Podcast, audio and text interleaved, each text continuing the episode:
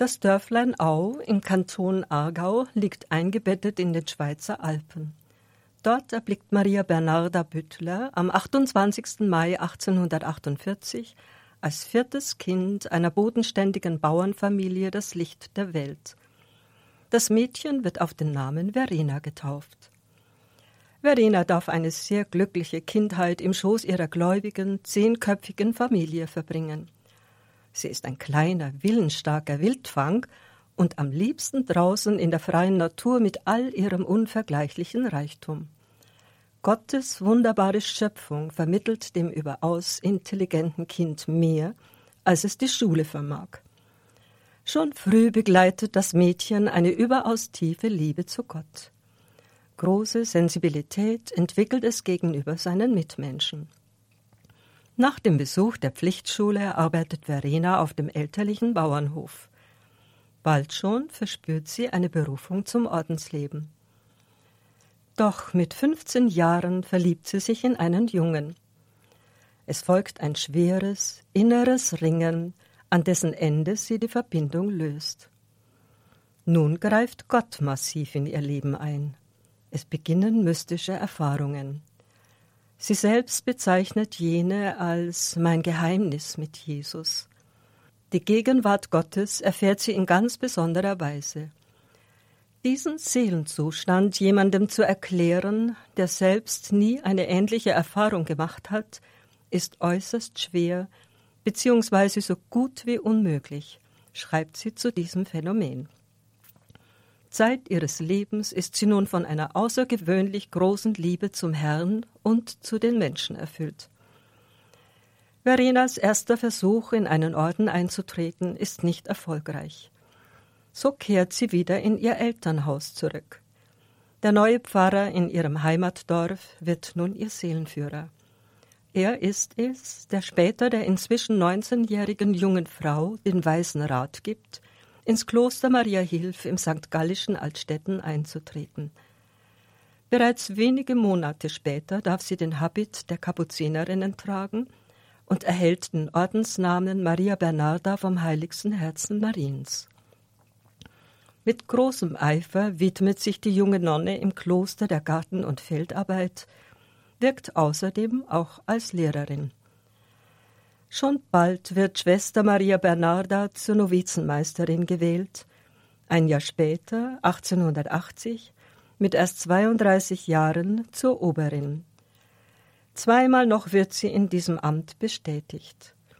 Mit klugen Reformen beflügelt sie das Klosterleben. Das Ordenshaus wird zum Anziehungspunkt für zahlreiche berufene Frauen. Doch nach achtjähriger äußerst geschickter Klosterleitung will sich die tatkräftige Ordensfrau einer größeren Herausforderung stellen.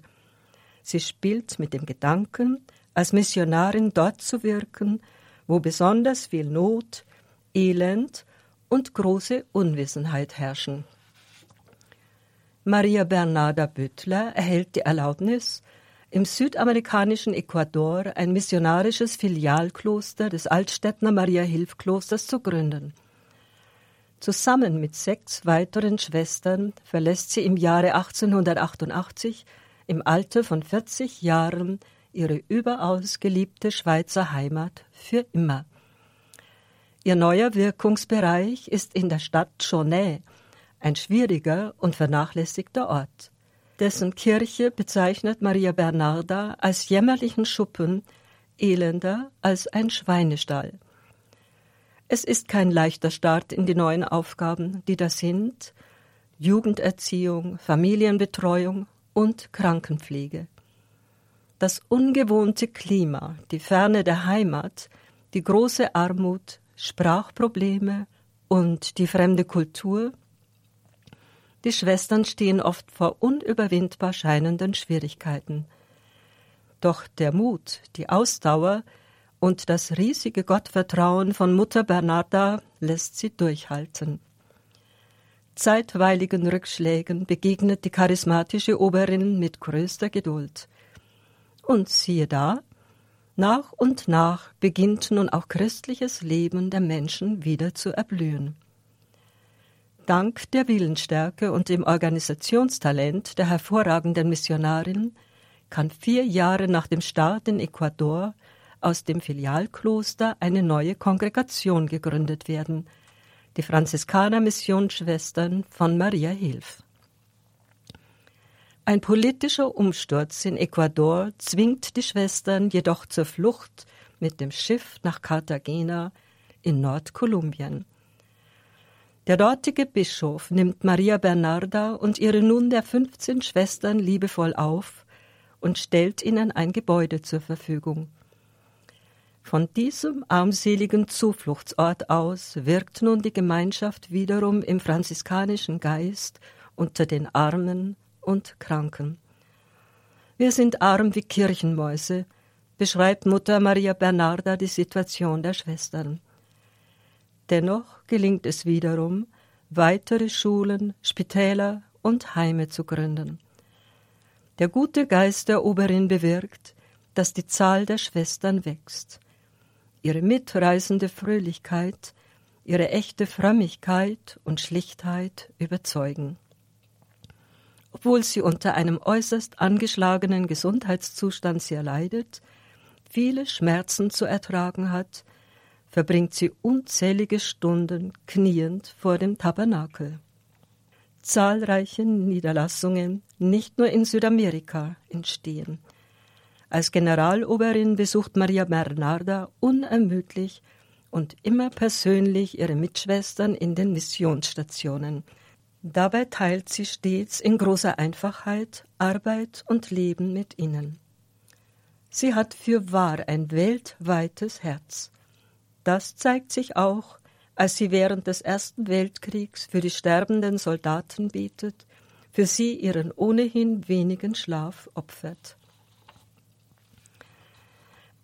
32 Jahre lang leitet sie hingebungsvoll und mit großer Tapferkeit ihre Kongregation. Heute früh ist in unserer Stadt eine Heilige gestorben, die ehrwürdige Mutter Bernarda.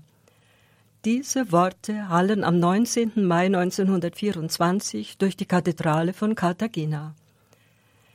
Tausende folgen dem Sarg von Madre Maria Bernarda.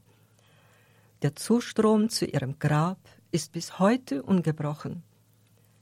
Die von Maria Bernarda Büttler ins Leben gerufene Kongregation ist auch in unserer Zeit in den sozialen Brennpunkten der Welt tätig. Der Hauptsitz des Ordens ist im kolumbianischen Bogotá. Im Jahre 1995 wurde die Aargauer Ordensfrau selig gesprochen, im Jahre 2008 zur Heiligen erhoben. Dem Leitstern gefolgt, das ist der Titel einer filmischen Dokumentation über Leben und Wirken der Heiligen. Der Schweizer Initiator wählte ihn in Anlehnung an das programmatische Leitwort von Mutter Maria Bernarda. Das Evangelium ist mein Leitstern.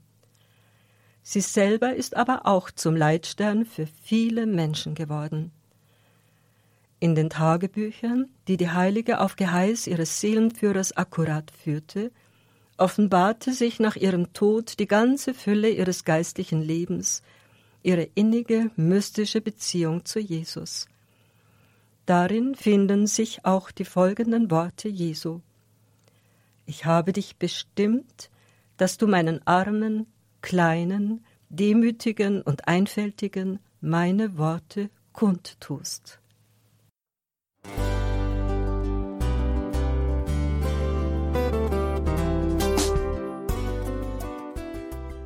Liebe Zuhörerinnen und Zuhörer, Vielen Dank, dass Sie unser CD- und Podcast-Angebot in Anspruch nehmen. Wir freuen uns, dass unsere Sendungen auf diese Weise verbreitet werden. Dieser Dienst ist für Sie kostenlos. Für uns ist er allerdings mit einem nicht unerheblichen finanziellen Aufwand verbunden. Deshalb sind wir für jede Spende dankbar. Alle Bankverbindungen unserer Spendenkontos können Sie über unsere Homepage horeb.org unter dem Menüpunkt Spenden einsehen.